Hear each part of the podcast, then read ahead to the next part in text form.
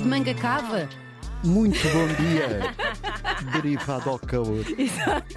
Eh, no Centro Português de Fotografia, que fica no Porto, na antiga cadeia da Relação, que era uma cadeia, eh, há uma exposição que eu recomendo. Chama-se em inglês The Comedy Wildlife e em português A Comédia da Vida Selvagem. Fica até 29 de outubro e são umas 150 fotografias da vida selvagem. São todas cómicas. É uma exposição inédita. Tem peixes sorridentes, macacos cantores, tartarugas mal dispostas e leões trapalhões, entre outros. Giro. É, é uma, uma exposição que também é um prémio desde 2015. É para chamar a atenção para a conservação da natureza através do humor. São fotografias muito cómicas. É no Porto, na cadeia, na antiga cadeia da relação, hoje Centro Português de Fotografia. Agora temos um filme. Aliás, há dois filmes, mas um deles passa na televisão e eu ainda não vi. E não Ai, quero. gosto que te protejas agora. Vou recomendar amanhã, Ah, se for o caso. Eh, Este é no Teatro Circo, em Braga, às nove e meia da noite, e é um grande clássico dos anos 80, é de 1983. Chama-se Aos Nossos Amores. É de um realizador que nos deixou há 20 anos, aos 77 anos, Maurice Pialat, e tem uma grande atriz, a Sandrine Bonner, com 15 anos na altura e faz de uma miúda de 15 anos. é giro. curioso. É uma miúda, a Suzanne, que descobre amargamente que é mais fácil dormir com os homens do que amá-los. Ah, Por isso ela foge aos problemas familiares, acumula experiências, troca frequentemente de parceiros sexuais e não consegue gostar de nenhum deles até ao dia em que me con- não é que me conhece. É- até ao dia em que conhece Jacques. É com Sandrine ah, Bonner, do já que já gostou. o Jacques já gostou.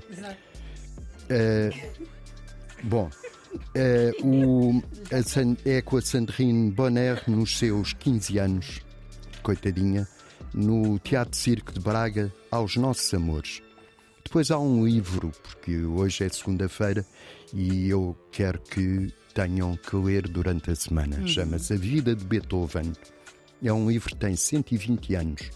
Foi uma biografia eh, escrita por um senhor francês, que era o Romain Rolland, que ganhou o Prémio Nobel em 1915, ainda me lembro bem dessa cerimónia. E em 1903 escreveu este livro, que é agora reeditado pela Guerra e Paz. É a reconstituição dos passos de Beethoven e ele fala a partir de fontes primárias e testemunhos de amigos do compositor. Desde a infância em Bona, Beethoven, como as pessoas mais cultas sabem, era de Bona, e até à morte do, do compositor em 1827. Tem muitos episódios eh, com o destaque da estreia da Nona Sinfonia, que é uma das mais conhecidas, foi em 1824.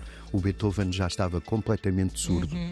E quando entrou na, na sala, foi recebido com cinco salvas de palmas. Ora, o que era costume era quando a família imperial entrava na sala, levava três salvas de palmas. O Beethoven levou mais duas e a Ei, que polícia teve que interromper, teve que intervir. Além disso, os músicos tiveram que dizer ao Beethoven O que é que tinha para se virar para trás, porque ele Ainda por cima não desfrutou. não desfrutou. O que é que se está a passar? Estava à espera, os músicos nunca mais começavam a tocar. Levantava os braços e nada. E então, eh, uau, viraram de costas para, para os músicos e ele viu que estava tudo a bater palmas.